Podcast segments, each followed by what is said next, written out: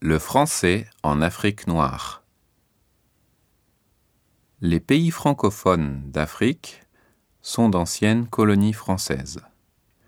Beaucoup sont devenus indépendants dans les années 60.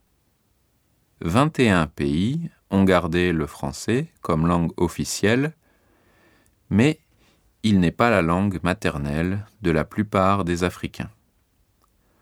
Dans beaucoup de pays d'Afrique, il y a de nombreuses ethnies et langues.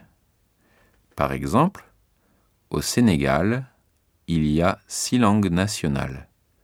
Le Wolof est la plus répandue, mais on utilise le français comme langue officielle, c'est-à-dire dans la justice, l'administration ou l'enseignement. Le Sénégalais Léopold Sédar Senghor est le poète africain francophone le plus célèbre. Il a créé, avec son ami martiniquais Aimé Césaire, le concept de négritude. Cette notion exprime le refus du racisme contre les Noirs et la réhabilitation de la culture africaine. Senghor a aussi mené une carrière politique.